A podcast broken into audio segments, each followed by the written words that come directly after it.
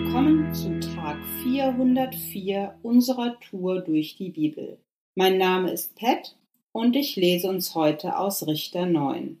Abimelech, der Sohn Gideons, ging eines Tages nach Sichem zu den kaanitischen Verwandten seiner Mutter.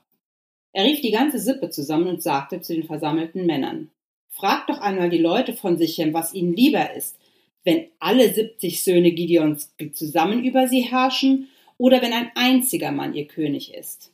Macht ihnen deutlich, dass ich von ihrem Fleisch und Blut bin. Die Brüder seiner Mutter machten sich zu Abimelechs Fürsprechern und trugen die Sache allen Bürgern Sichems vor. Diese ließen sich für Abimelech gewinnen, denn sie sagten sich, er gehört zu uns, er ist unser Bruder. Sie gaben ihm 70 Silberstücke aus dem Tempelschatz ihres Gottes, der den Namen Baal des Bundes trug. Mit diesem Geld warb Abimelech einen Trupp von Männern an, die nichts zu verlieren hatten und von nichts zurückschreckten. Die wurden sein Gefolge. Mit ihnen zog er nach Ophra zum Haus seines Vaters, überfiel seine Brüder und tötete alle siebzig auf einem einzigen Felsblock. Nur Gideons jüngster Sohn Jotham kam mit dem Leben davon, weil er sich versteckt hatte. Daraufhin versammelten sich die Bürger von Sichem und die Besatzung der Festung, zogen vor die Stadt zu der Eiche mit dem Denkstein und machten Abimelech zu ihrem König. Als Abimelech drei Jahre über Israel geherrscht hatte, ließ Gott Feindschaft ausbrechen zwischen ihm und den Bürgern von Sichem. Die Leute von Sichem lehnten sich gegen ihn auf. Abimelech sollte nämlich von der Strafe getroffen werden, die er durch den grausamen Mord an seinen 70 Brüdern auf sich gezogen hatte, und auch die Bürger von Sichem sollten dafür bestraft werden, dass sie ihm die Mittel dazu verschafft hatten, seine Brüder umzubringen. Um Abimelech zu schädigen, legten sich die Männer von Sichem in den Bergen rings um ihre Stadt auf die Lauer und raubten jeden aus, der aus den Straßen vorbeizog. Das wurde Abimelech gemeldet. Um diese Zeit kam Gaal, der Sohn Ebets, mit seinem Anhang nach Sichem und gewann das Vertrauen der Bürger. Als sie die Weinlese gehalten und neuen Wein gekeltert hatten, feierten sie ein großes Freudenfest im Tempel ihres Gottes. Sie aßen und tranken und schimpften auf Abimelech. Gaal rief ihnen zu, Wer ist schon Abimelech? So einem sollen wir dienen, eine Stadt wie Sichem? Er ist ein Sohn des Israeliten Gideon, und diesen Sebul hat er als einen Aufpasser über uns eingesetzt. Dient lieber den Nachkommen Hamors, des Gründers dieser Stadt. Warum sollen wir uns Abimelech unterwerfen? Wenn nur die Leute von Sichem mir folgten, ich würde schnell mit Abimelech fertig. Ich würde ihn auffordern, ruf deine Truppen zusammen und stell dich zum Kampf. Als der Stadtkommandant Sebul hörte, wie Gaal das Volk aufhetzte, wurde er zornig. Er schickte heimlich Boten zu Abimelech und ließ ihm sagen, Gaal, der Sohn Ebets, ist mit seinen Brüdern nach Sichem gekommen. Sie wiegeln die Leute gegen dich auf. Komm deshalb im Schutz der Nacht mit deinen Truppen und halte dich in der Nähe der Stadt versteckt. Bei Sonnenaufgang überfällst du die Stadt und wenn Gaal dir mit seinen Leuten entgegenzieht, kannst du mit ihm abrechnen. Abimelech zog in der Nacht mit seinen Truppen herbei und versteckte sie in vier Abteilungen rings um die Stadt. Als Gaal am Morgen ins Stadttor trat, brachen Abimelech und seine Männer aus ihren Verstecken hervor. Gaal führte die Männer von Sichem in den Kampf. Abimelech aber trieb ihn zurück, so dass er sich in die Stadt flüchten musste. Auf dem Weg bis zum Tor erschlugen die Krieger Abimelechs viele von den Männern der Stadt. Abimelech kehrte nach Aruma zurück und blieb dort. Sebul aber vertrieb Gaal und seine Brüder aus Sichem. Schon am nächsten Tag nahmen die Männer von Sichem ihre Raubzüge wieder auf. Als Abimelech davon erfuhr, teilte er seine Leute in drei Abteilungen und legte jede in einen Hinterhalt in der Nähe der Stadt. Als er die Männer von Sichem aus der Stadt kommen sah, brachen er und seine Leute hervor und vernichteten sie. Den ganzen Tag kämpfte er um die Stadt.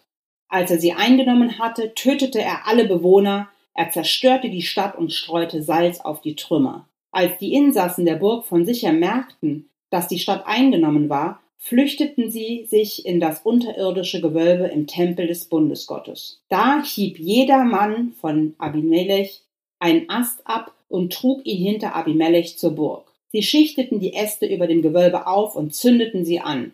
So kamen auch die Insassen der Burg alle ums Leben, ungefähr tausend Männer und Frauen. Darauf zog Abimelech vor die Stadt Thebes, belagerte und eroberte sie. In der Mitte der Stadt lag eine stark befestigte Burg. Dorthin flohen alle Bewohner, Männer und Frauen. Sie verriegelten das Tor und stiegen auf das flache Dach. Abimelech versuchte die Burg zu erobern. Er näherte sich dem Tor und wollte Feuer daran legen. Da warf eine Frau ihm den Mahlstein einer Handmühle auf den Kopf und verwundete ihn tödlich. Abimelech rief seinem Waffenträger zu, zieh dein Schwert und töte mich, sonst wird es heißen, eine Frau hat ihn umgebracht. Der Waffenträger durchbohrte ihn mit dem Schwert, so dass er starb. Als die Israeliten sahen, dass Abimelech tot war, liefen sie auseinander und jeder kehrte nach Hause zurück. So ließ Gott das Böse, das Abimelech mit dem Mord an seinen Brüdern seinem Vater angetan hatte, auf ihn selbst zurückfallen. Auch die Männer von Sichem hatte Gott die Folgen ihres bösen Tuns spüren lassen. Ähm, ja, das ist ein blutrünstiges Kapitel. Was lernen wir? So wie wir im Kapitel davor die Prinzipien göttlicher Leiterschaft erkennen können, wird in Richter 9 der Highway to Hell deutlich.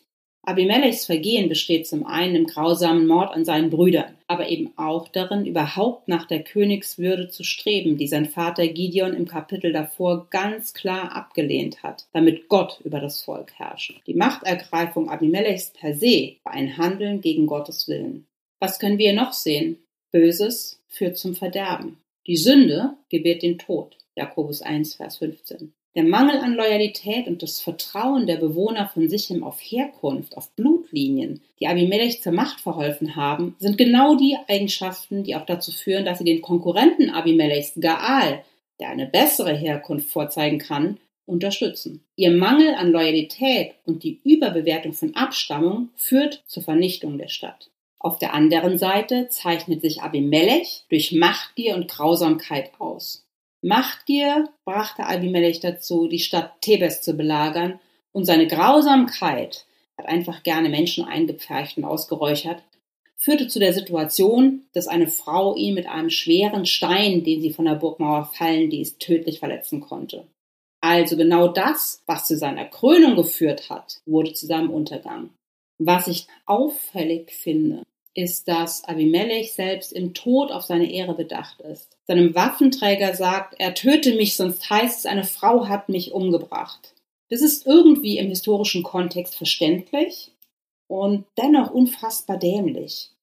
Nach allem, was er an Schuld auf sich geladen hat, ist das seine größte Sorge. Und es steht auch im krassen Gegensatz zu dem, was der wahre König, der König aller Könige, Jesus erduldet hat, um die Welt zu retten. Der hat sich verleumden, schlagen und wie ein Verbrecher ans Kreuz nageln lassen, verlacht, verhöhnt von der ganzen Welt. Wer sich selbst erhöht, der wird erniedrigt werden. Und wer sich selbst erniedrigt, der wird erhöht werden.